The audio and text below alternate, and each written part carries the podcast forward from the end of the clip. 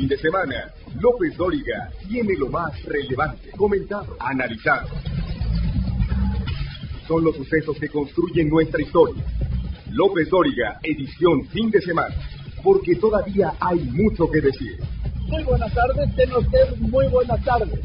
Son las 3 de la tarde en punto, pero en punto tiempo del centro de México. Yo soy Joaquín López Dóriga, transmitiendo para usted como todos los días desde la Ciudad de México, para toda la República a través de 95 estaciones de radio en todo el país y a través de otras 30 estaciones de radio en Estados Unidos para todos nuestros paisanos. Y hoy, hoy es sábado 25 de febrero y vamos a recuperar algo de lo más importante que ocurrió esta semana en México y en el resto del mundo.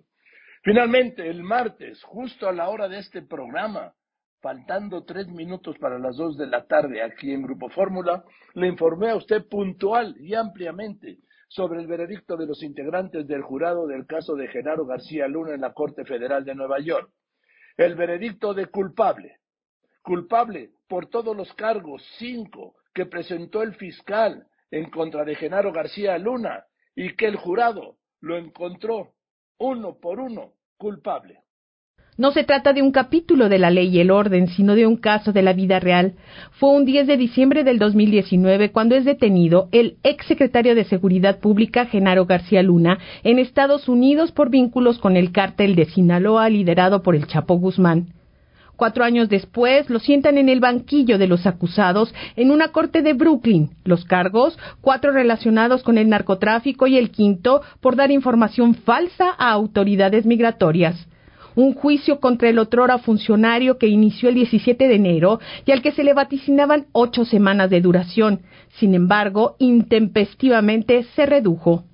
Así, esta corte vio desfilar a lo más granado del narcotráfico mexicano, 27 personajes, entre ellos Sergio Villarreal el Grande, Harold Poveda el Conejo y Jesús el Rey Zambada. Y por la defensa, solo llegó a la pasarela jurídica la esposa del inculpado, Cristina Pereira, nadie más. El 19 de febrero, el jurado integrado por 12 personas termina de deliberar sin veredicto. Tiene que pasar un fin de semana largo para que llegara el 21 de febrero a la una con 57 minutos, el momento de la verdad. Culpable, determina este jurado con García Luna ahí presente, enrojecido. Fuera del inmueble judicial, su abogado César de Castro asume su sentencia personal, buscar limpiar el nombre de su cliente. Pero este trabuco jurídico no termina aquí. La sentencia para el hombre más fuerte en materia de seguridad de nuestro país se definirá el 27 de junio. Mientras tanto, seguirá en prisión. Se menciona que podría tener una condena de entre 5, 20 y 55 años o hasta cadena perpetua. Un proceso histórico por ser la primera vez que un secretario de Estado mexicano es juzgado por una corte estadounidense. La moneda cayó y no sabemos si García Luna optó por cara o cruz. Lo cierto, lo cierto es que perdió. Para Grupo Fórmula informó Marina Núñez Luna. Ese mismo día, el abogado Juan Velázquez el martes me dijo que la suerte de García Luna ya está echada y que ve muy difícil que pueda proceder su apelación, pero que podría colaborar con la Fiscalía para obtener beneficios como reducir su condena, que podría ser de cadena perpetua. Ante esto, ¿qué pasa? Explícanos, Juan a ver, mira, el jurado declara culpable al enjuiciado y luego el juez es el que impone la condena, los años de prisión que esa persona debe de compurgar precisamente por esa declaración de culpabilidad. Ahora, aunque yo no conocí ni tuve trato alguno con el señor García Luna, me parece que esas, y por lo que he leído, que muchas de esas declaraciones o todas esas declaraciones de esos mal llamados testigos protegidos, que más bien son delincuentes sobornados porque se les ofrecen beneficios en sus reducciones de, penas, eh, libertades, etcétera, sean por ese motivo altamente inconfiables. Yo he tenido la oportunidad, aunque nada tengo que ver con delitos contra la salud, de leer algunas de las declaraciones de esos, insisto, mal llamados testigos protegidos, delincuentes sobornados en otros casos. Y son absolutamente inverosímiles. Uno de los casos. Eh, yo era el chofer de uno de esos grandes capos, no, no recuerdo el nombre, pero por decir el Chapo, la, en uno de esos. Yo era el chofer y estuve presente cuando mi jefe se reunió, fíjate, con el presidente de México. Y al presidente de México en aquella época le ofreció entregarle mil dólares por, por eh, cargamentos de, de cocaína, de droga, etcétera, que, que llegaran al país. Un día mi jefe me mandó con una maleta de dinero para el presidente, fui a Los Pinos, entré a Los Pinos, bajé al eh, estacionamiento de Los Pinos, el presidente de México también bajó, abrió la cajuela de su limusina negra y para que entonces yo ahí le entregara esa maleta con dinero. Cualquier persona que conoce la realidad del presidente de México, de los pinos, de, la limusina negra etcétera, pues se da cuenta de que, de que una declaración así es absolutamente inverosímil. El tema es que por esas declaraciones a las personas luego las condenan. Bueno, me parece que en este caso al señor Genaro García Luna ya lo condenaron. Así es. Ahora, ¿qué, qué recursos le quedan en Estados Unidos, Juan, a Genaro García Luna y a su abogado defensor? Apelar de la sentencia alegando alguna violación al debido proceso legal, al procedimiento. Pero te voy a decir que en la mayoría de los casos esas apelaciones se acaban desechando por un tribunal superior, se acaban desechando. A mí me parecería que la suerte del señor Genaro García Luna ya está echada y de que por esa mala suerte en cuanto a la declaración de culpabilidad, el juez eh, del procedimiento al final de cuentas le imponga una condena por los cinco cargos por los que se le encontró culpable, que podrían ser de por vida, de cadena perpetua. Eh, ¿Se suman las sentencias en el sistema penal estadounidense de, de cada uno de los cargos? Sí, sí, Joaquín. Entonces podríamos adelantar que pues, será una cadena perpetua acumulada, digo, y nos vamos a a la gravedad de los delitos por los cuales el jurado lo ha encontrado culpable. Sí. A raíz de eso. Sí, dime, dime. Sí, sí, Joaquín.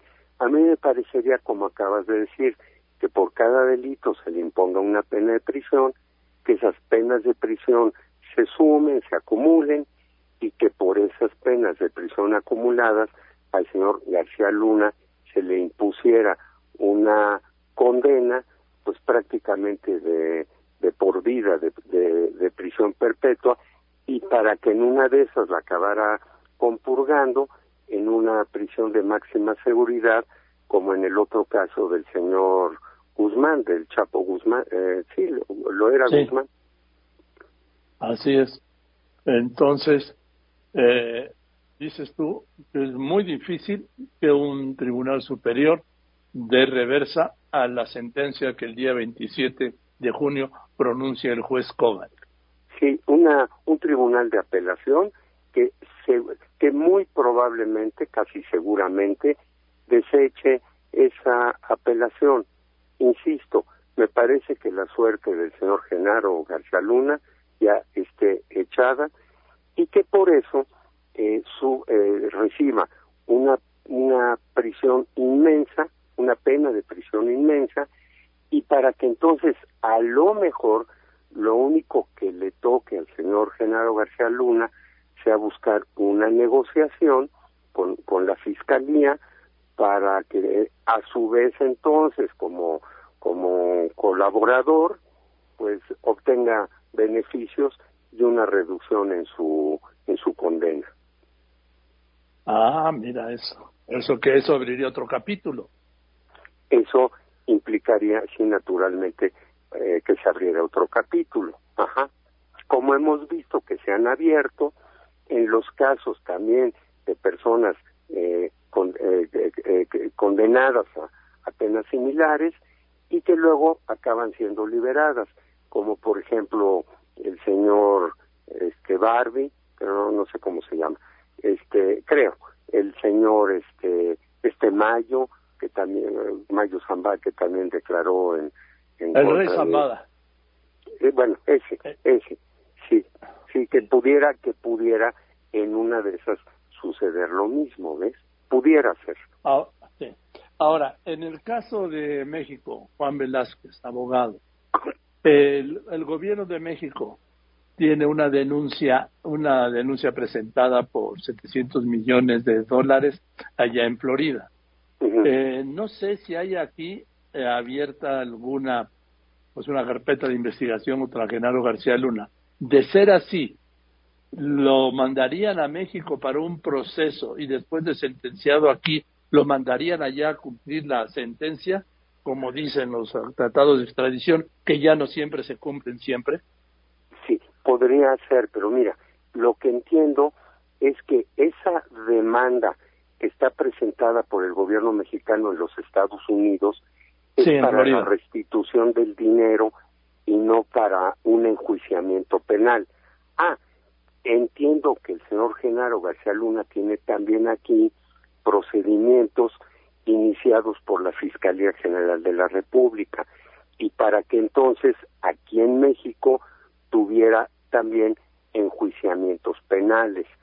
Ah, para que en una de esas los Estados Unidos pudieran, por decirlo, prestárnoslo para aquí, para que aquí se le enjuiciara y para que aquí entonces se le impusiera una condena, para que entonces se le devolviera allá, pero eso me parece que en la realidad y no obstante que sí esté previsto en las leyes, eh, no no no sea muy fácil de suceder.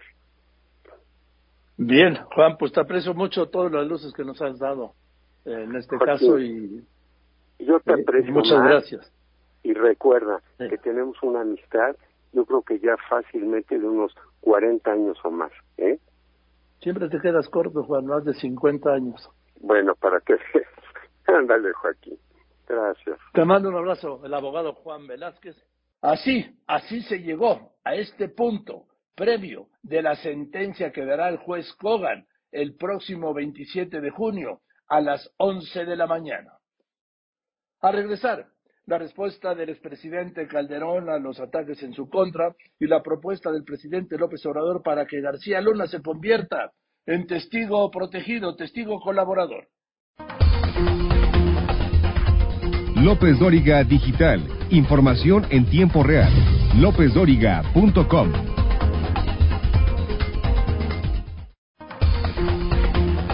Usted lo conoce, lo ha escuchado, visto y leído. López Dóriga, un periodista con cobertura total. Al fijar su postura, luego de que el jurado de Nueva York declarara culpable a García Luna, el expresidente Felipe Calderón señaló la noche del martes que él jamás negoció con criminales, que fue de los presidentes el que más luchó contra la delincuencia y reprochó que en este clima de polarización, como dijo, el veredicto sea usado para atacar.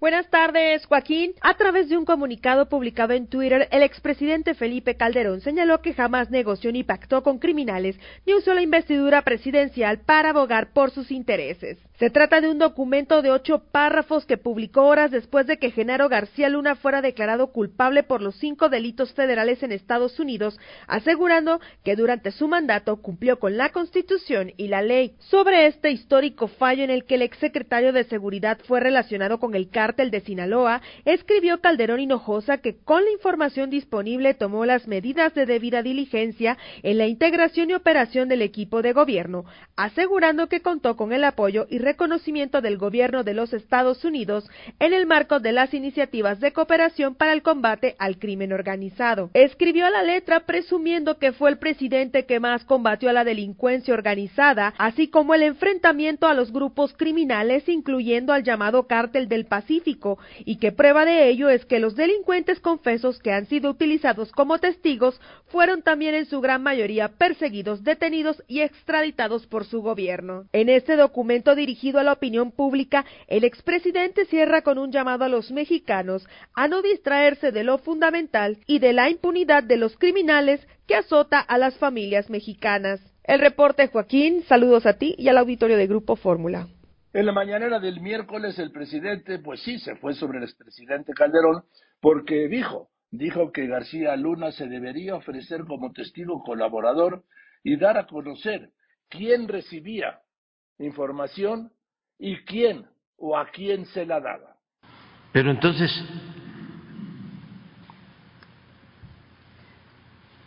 ¿qué no sabía el presidente?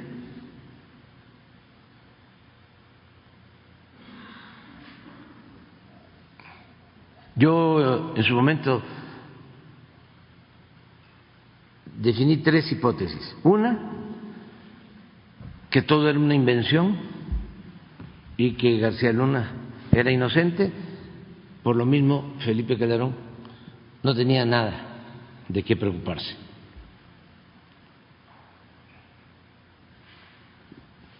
Ya vimos que eso no es así.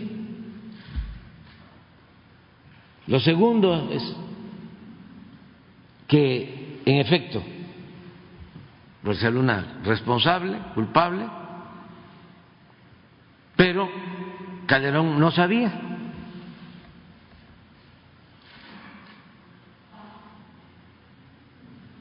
Y tres,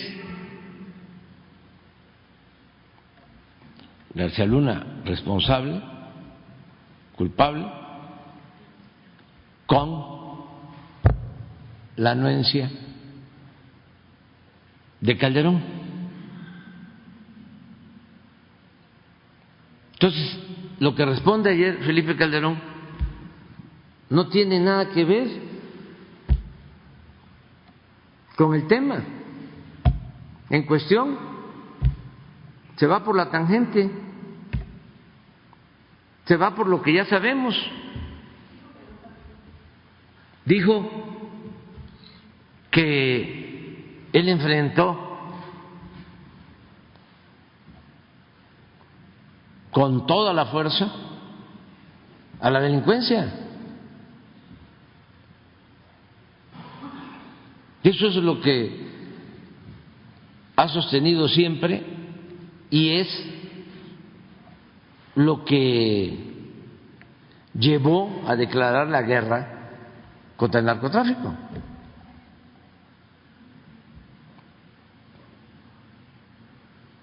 Es un poco lo que sostuvo en su momento Díaz Ordaz.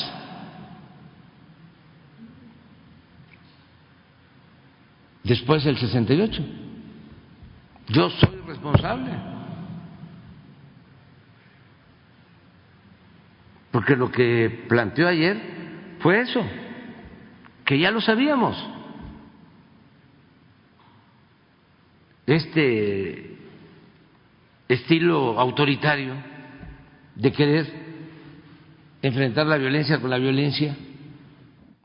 Luego, todavía hay la posibilidad de que García Luna eh, se declare como testigo. Y yo diría, como presidente de México, por el bien del país, que ojalá y lo haga, a cambio de que informe sobre si recibía órdenes o informaba a los expresidentes, tanto a Fox como a Calderón. A Fox cuando estaba en el AFI y a Calderón cuando era secretario de seguridad. Y otra cosa también muy importante, que es bueno para México y es bueno también para Estados Unidos. ¿Cuáles eran sus vínculos con las autoridades de Estados Unidos? Y sí, claro, le vino como anillo al dedo este veredicto. ¿Por qué? Porque el presidente siempre sostuvo la culpabilidad de García Luna, caso del que todos los días le informé aquí en todas mis redes y por supuesto le seguiré informando. Después de los anuncios, el llamado desde el exilio del escritor nicaragüense Sergio Ramírez al presidente de México. No podemos elegir lo que sucede, pero sí quién nos lo cuente. Joaquín López Dóriga, un asunto de confianza.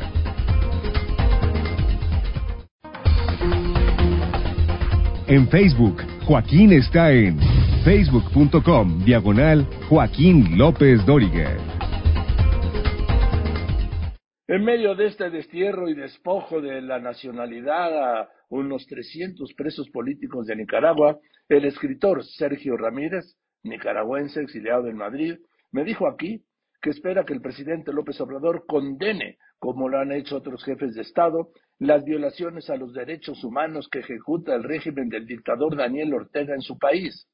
Sergio Ramírez habló del porqué de su exilio y confió que esta expatriación será temporal y que todos los perseguidos regresarán a Nicaragua tras una transición democrática y pacífica y no por una guerra civil, otra. Hoy no te puede haber tratado nadie, querido Sergio, ¿cómo estás? Buenas tardes, peor que este sátrapa de Daniel Ortega. ¿Cómo estás? Muy bien, bien, aquí en Madrid, viviendo mi exilio desde agosto del año pasado. Esta es una piedra que comenzó a rodar desde el año pasado cuando fui procesado eh, judicialmente por los tribunales en Nicaragua, tuve que irme al exilio y desde entonces eh, vivo en Madrid y digo que la piedra sigue rodando porque de, ser eh, procesado por una serie de delitos de invención pura, pues ahora he sido despojado, como ya sabe, de la nacionalidad y acusado de traición a la patria y declarado más prófugo de la justicia. Estaba hoy recordando lo curioso que es que a mí me, me quitan en Nicaragua la ciudadanía nicaragüense y se la dan al expresidente Funes del Salvador, que es un verdadero prófugo de la justicia. Entonces el régimen me cambia por Funes, que es un acusado en los tribunales del Salvador de lavado de dinero y otros delitos. Pero bueno, esto es bastante grotesco, como puedes ver, ¿no? No, es, no me lo puedo acabar de creer. No me lo puedo creer. Yo que seguí tan de cerca todo aquel movimiento sandinista, Sergio, que nos reunimos aquí en México cuando llegaron a aquel primer viaje, que hablamos en aquel programa, entonces en, en el Canal 13, que nos fuimos a cenar tarde tardísimo. Recuerdo muy bien todo eso. En todo, 1979. Fíjate. Sí. Bueno, la solidaridad de México fue inmensa entonces, si te acuerdas, con el derrocamiento de la tiranía de, Somoza, no solo el pueblo, el gobierno de México. Yo, yo sé que el presidente López Portillo no es bien recordado en México, pero él fue decisivo en el derrocamiento de la dictadura, el respaldo que el gobierno de México prestó. Recuerdo que en determinado momento el presidente López Portillo nos dijo, que cuando nosotros consideráramos conveniente le pusiéramos la fecha a la ruptura de relaciones de México con Somoza. Y efectivamente le anunció la ruptura en, una gira por Veracruz cuando nosotros le dijimos, presidente, este es el momento. Y, y México fue decisivo, los sindicatos, las corporaciones, las universidades, el pueblo, el gobierno, eh, una solidaridad impagable la de Nicaragua con México entonces. Si fue en Cancún desde la comida que le había ofrecido, se había ido Fidel Castro la día anterior de una visita y había llegado al mediodía Rodrigo Carazo, Carazo Odio, que le dio el panorama y, Sí. Perfecto. Y ahí se dio aquella ruptura. Yo todavía no me puedo creer, Sergio, no me puedo creer. Bueno, de este sátrapa me puedo creer todo. Lo que pasa es que ha superado mi capacidad de lo que yo pudiera creer con todas las arbitrariedades y crímenes que ha cometido. Pero el perseguirte ayer hablé con la comandante 2, hoy hablo contigo. No puede ser, Sergio, que después de aquellas jornadas históricas, históricas para Nicaragua, un ejemplo para América Latina, te haya hecho lo que te ha hecho este dictador. Bueno, no, no solo a mí, Joaquín, imagínate, 222 eh, prisioneros que fueron eh, liberados, entre comillas, porque fueron enviados al destierro y además eh, bajo el engaño de que no se lo dijeron al gobierno de los Estados Unidos de que eh, los enviaron en este avión, el gobierno de Estados Unidos exigió que le dieran a cada uno un pasaporte, un documento válido, y una vez que estaban en Estados Unidos, eh, hicieron este, esta pantomima de despojarlos de la nacionalidad, de declararlos apátridas, y esto crea un problema legal para los refugiados, porque no, está siendo, no están siendo tratados como refugiados políticos, sino como bajo refugio humanitario. No podemos tener trabajo, etcétera, ¿no? Ese fue una trampa. Entonces son 222 personas arrancadas de sus familias. Eh, muchos de ellos, la inmensa mayoría, no conocían los Estados Unidos, nunca se habían subido un avión. Son muchachos jóvenes que no hablan inglés, para ellos es un drama vivir fuera de, Nicaragua. Más estos otros 93, entre los cuales me cuento que estamos la inmensa mayoría exiliados, que han sido también eh, declarados eh, apátridas un delito que en la ley nicaragüense no existe. De ninguna manera está prohibido por la Constitución, está prohibido por las, eh, digo, una pena más que un delito está prohibido por la Constitución, prohibido por los convenios internacionales. De manera que por donde, por donde lo mira, mires es un absurdo, pero estas medidas dictatoriales siempre tienen mucho de, grotesco, de absurdo, de increíble, precisamente por eso, ¿no? Por eso es que los, dictadores entran tan fácilmente en el territorio de las novelas, ¿no? Por, por este despropósito, por esta desproporción de sus, de, sus hechos, que se creen dueños de vida, se hacienda, dueños de la vida y la muerte de las personas, de su destino, de su, de su identidad. Porque arrancarle la, identidad a alguien es, lo último eh, que se puede buscar eh, eh, eh hacer para poder, para querer liquidar a una persona, para borrarla del mapa, para hacerla desaparecer, es decir, decretarle la muerte civil. A mí me gustó muchísimo, Sergio, esa frase tuya. Mientras más Nicaragua me quitan, más Nicaragua tengo. Sí, porque Joaquín, eso es imposible que te quiten un país, ¿no? Eh, eh, hay, un poema de, José Emilio Pacheco que siempre yo eh, lo, recuerdo porque te dicen que es, que, que, es, tu país y él hace un listado, dice una o dos calles, un, paisaje, una montaña, los recuerdos que tú tienes de este país que son totalmente imborrables. De manera que unos cuantos héroes, la historia, eso está metido dentro de tu piel, dentro de tu sangre y, quitártelo es absolutamente imposible. Ahora, ¿qué va a ser de tu vida, Sergio? ¿Qué va a ser de la vida de los otros 93, de los primeros 222? ¿Qué va a ser de bueno, mira, vida? Eh, nosotros estamos en una situación provisional. Yo te digo provisional, yo tengo 80 años. Eh, pero no pierdo la esperanza de que este es un asunto provisional, todos vamos a regresar a Nicaragua, tiene que haber un cambio político en el país, eh, tiene que cambiar la suerte de Nicaragua. Eh, yo aspiro que este cambio sea democrático, que se haga una transición pacífica, tiene que buscarse la manera, eh, no puede haber una salida sangrienta de nuevo por el país, otra guerra civil, violencia, más sangre, más muerte. Nadie quiere eso en Nicaragua. Solo hay malos recuerdos de la última guerra civil que derrocó a, que derrocó a Somoza y, y, con un peligro para mí inminente e inmanente, que a consecuencia de una revolución siempre resulta un caudillo armado que se apodera del país. Esta es una especie de ley no escrita en la historia de Nicaragua y por lo tanto hay que evitarla. Si alguien me pregunta cómo van a ser, cuáles van a ser los mecanismos de ese cambio, yo no lo sé, pero, pero, pero ese cambio se va a dar y más, mucho más tarde que temprano y quizás aquí está el verdadero papel de la comunidad internacional facilitar, ayudar, de, de, que no olvidarse que Nicaragua está allí, que Nicaragua es una herida sangrante en América Latina. Nicaragua no es un país estratégico, por eso mucha gente no se acuerda de Nicaragua. Pero eh, eh, estamos en el corazón de la América Latina y por lo tanto este es un problema que, que afecta a todo el mundo. Y, la comunidad latinoamericana debería eh, hacer un esfuerzo porque eh, se empuje este, este, este, este cambio democrático en Nicaragua.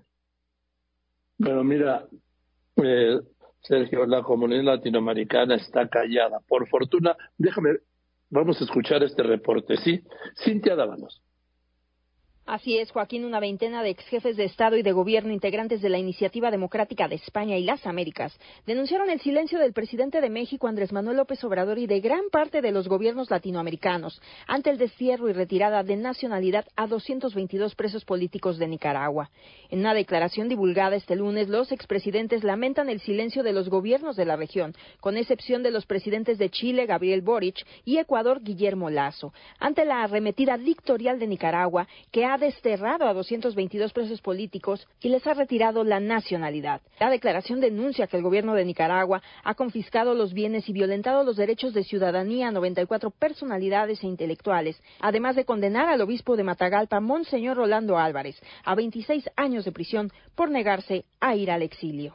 Señala que López Obrador adopta esa postura, mientras, por otro lado, calla ante el ejercicio y las violaciones de derechos humanos perpetradas por la pareja Ortega Murillo en Nicaragua, en referencia al presidente Daniel Ortega y su esposa, la vicepresidenta Rosario Murillo. Hasta aquí mi reporte, Joaquín. Gracias, gracias, Cinta. ¿Cómo ves, Sergio? Pues mira, la, posición del presidente eh, Boris de Chile ha sido muy clara desde el principio, bajo, bajo una premisa que me parece muy válida, que las violaciones de derechos humanos, los atropellos dictatoriales, no se callan cuando vienen de la izquierda y se denuncian cuando vienen de la derecha. Son violaciones de derechos humanos y de los derechos ciudadanos de cualquier lado que vengan. Bajo este principio, entonces, es que Boric ha reiteradamente condenado lo que ha venido ocurriendo en Nicaragua de manera muy clara, de manera muy firme.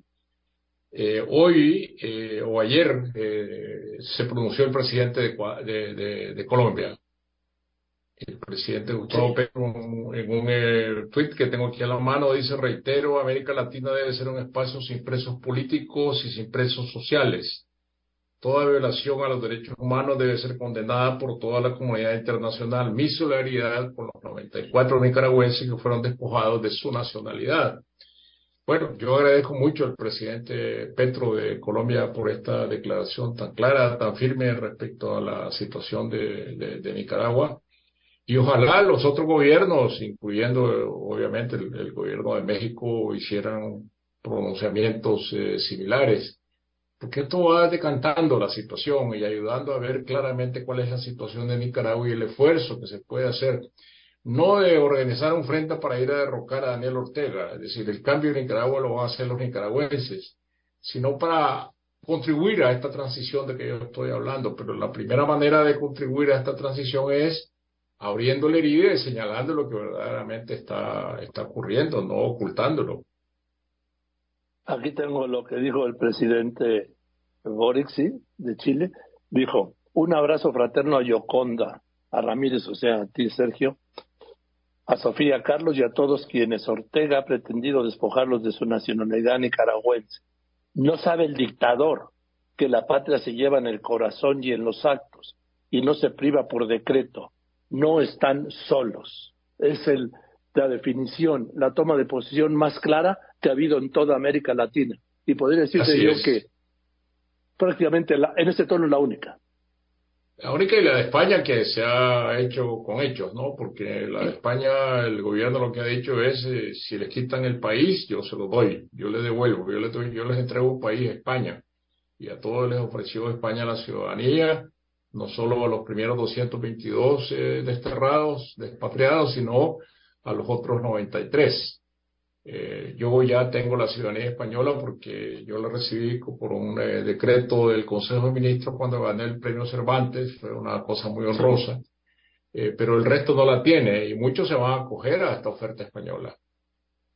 de manera que es un gran paso el del gobierno de España, muy verdaderamente muy generoso. Sí, yo me refiero solo aquí a América Latina. por ejemplo, en el caso de México, pues no ha habido, no digamos una posición, no ha habido una condena, Sergio una condena dictador.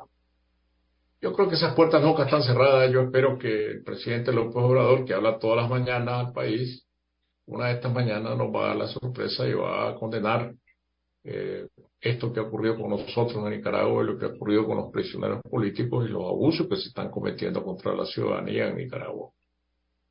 Mm, eh, me gusta que seas optimista.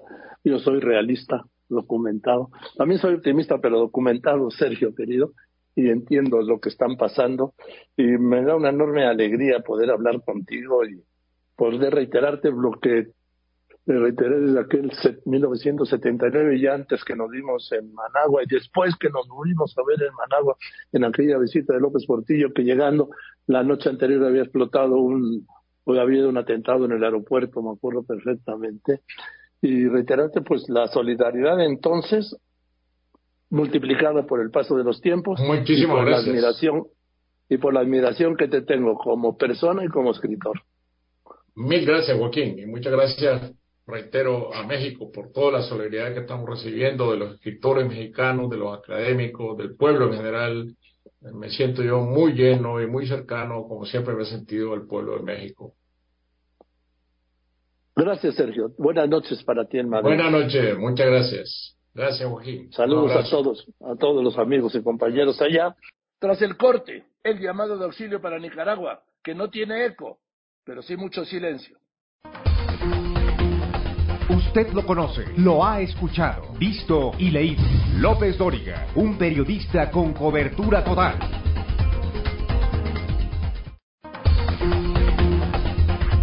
López Dóriga Digital. Información en tiempo real lópezdoriga.com.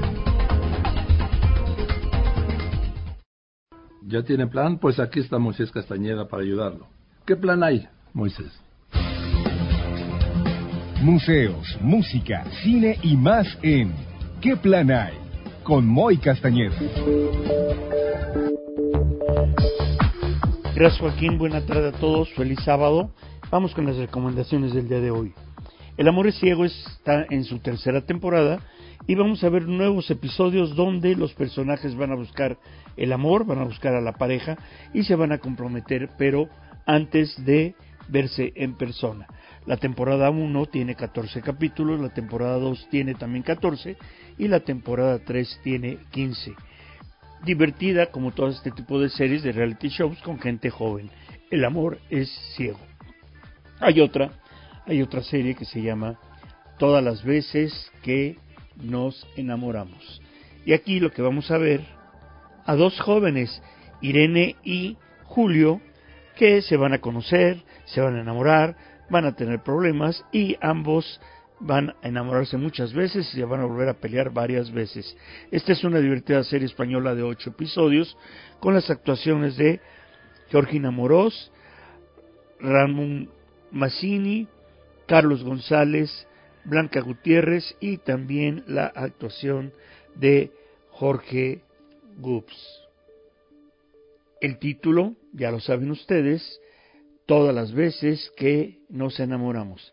Hay otra, hay otra serie que es La pareja perfecta y aquí lo que vamos a ver es cómo para ganar otra competencia de este otro reality eh, va a ser la la seducción y las estrategias para estas parejas que van a demostrar compatibilidad y van a obtener el poder de armar o desarmar a otras parejas.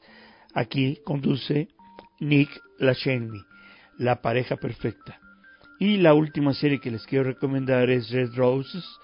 Y aquí vamos a ver cómo un grupo de adolescentes deben sobrevivir a un verano terrorífico. Después de que van a descargar una aplicación que los va a exigir varias cosas y que los puede llevar incluso hasta la muerte. En esta serie de Roses de ocho capítulos, además manufactura de la Gran Bretaña. Esto es todo amigos, les agradezco su atención, nos escuchamos el día de mañana. Ese mismo lunes hablé aquí con el doctor Daniel Sobato, politólogo, experto en democratización y director de Idea Internacional, quien calificó como muy grave e indignante, dijo, el silencio y pasividad de la comunidad internacional por las acciones de Daniel Ortega y su esposa, que son los dueños, los señores feudales de Nicaragua. El doctor Sobato apuntó que la única solución viable es la intervención. Advirtió que los regímenes autoritarios podrían extenderse en América Latina. Buenas tardes, querido Joaquín. Un verdadero gusto de acompañarte en tu programa y estar conversando contigo y con tu audiencia. Pues sí, estamos ante quizás el hecho más grave, la ignominia mm, colectiva más aguda que ha sufrido esta región desde el regreso de la democracia allá por los años 1978 en el marco de la tercera ola democrática. Un déspota, como es Daniel Ortega, como es eh, su esposa, eh, Murillo, eh, que están haciendo, como vos decís, están haciendo lo que quieren, como quieren, frente a la pasividad, el silencio cómplice, en muchos casos también una tolerancia y con un altísimo nivel de impunidad. No registramos, si sacamos el caso de Cuba, que tiene características diferentes, y sacamos también y diferenciamos las particularidades del régimen autoritario venezolano que encabeza Maduro, lo que estamos viendo en el caso de Nicaragua es de una extrema gravedad, Joaquín, precisamente porque está acompañado de un alto grado de silencio y de impunidad. Eh, Ortega eh, y su esposa Murillo sienten de que son los dueños en el sentido feudal de toda Nicaragua y de todo lo que existe en Nicaragua. Por eso actúan de la manera que están actuando, como un verdadero señor feudal eh, desterrando, a, poniendo presos políticos, estableciendo un Estado policíaco, violando los derechos humanos, poniendo preso a todos los opositores, asesinando más de 325 personas en las protestas sociales de abril del 2018, robándose la elección nacional en el 2021, robándose las elecciones municipales en el 2022 y creando un país con partido único ahora desterrando a 222 presos políticos, quitándole la nacionalidad a ellos y a otros 94, calificándolos de traidores de la patria y comenzaron ya con la confiscación de bienes. Todo eso está ocurriendo en nuestra América Latina frente a un silencio totalmente indignante. Ahora, esto, eh, la esperanza de todos es que esto vaya para corto. Pero lo que yo estoy viendo, Daniel, es que va para largo. A ver, esta última, este último, está, en, en, el uso de la presidencia, en el uso de la presidencia desde 2006. Estamos en 2023. Daniel, ¿y esto no tiene para cuándo? Por las buenas yo he dicho que va a ser muy difícil sacarlo a Ortega y a Murillo precisamente porque ellos han hecho una lectura de que tomando en cuenta lo que está ocurriendo hoy en la geopolítica mundial, Joaquín, donde el foco de atención fundamental está centrado en la guerra en Ucrania. Lo vimos en la reciente reunión del World Economic Forum, el tema fue Ucrania.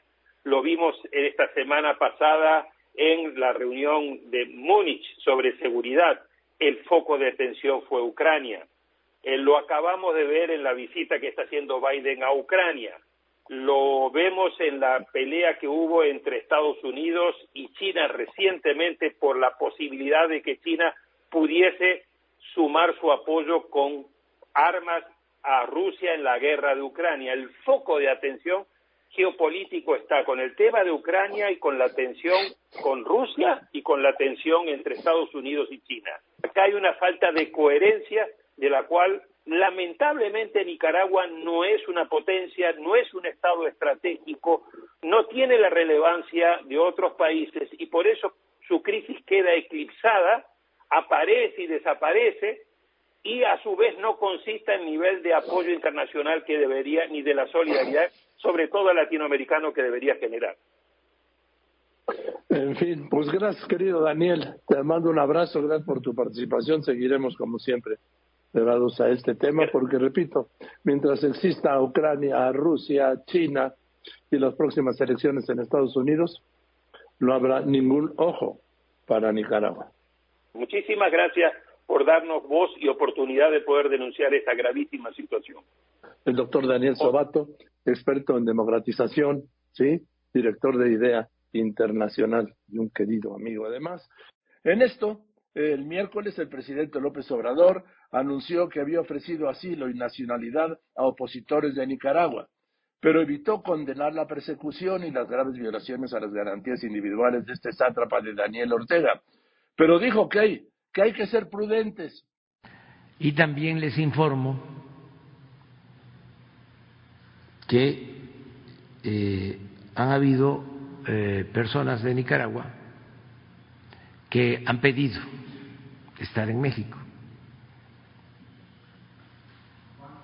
Eh, me lo informó el secretario de Relaciones Exteriores y me consultó y la instrucción es que todos los que quieran estar en nuestro país tienen las puertas abiertas y son bien recibidos. No hubo respuesta. Entonces, asilo, nacionalidad, lo que ellos quieran. Y también coincido de que este pues la nacionalidad no se puede perder por decreto. Pero ahí está el compromiso del presidente López Obrador de no mencionar, de no criticar al régimen dictatorial del sátrapa de Daniel Ortega en Nicaragua. Bien, eso es todo. Muchas gracias. Buenas tardes. Yo soy Joaquín López Dóriga y como siempre le agradezco a usted que me escriba, que me llame, pero sobre todo y en especial le agradezco, usted lo sabe y además lo sabe muy bien, que me escuche y que me siga en las redes. Gracias pues por eso que tengo un gran fin de semana y nos vemos mañana, domingo aquí a las 3 de la tarde, mañana, día de la marcha.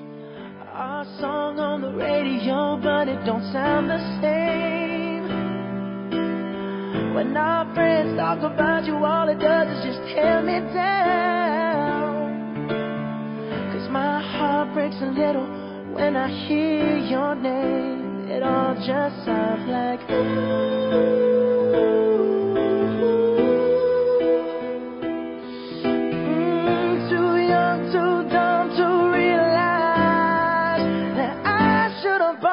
flowers and held your hand.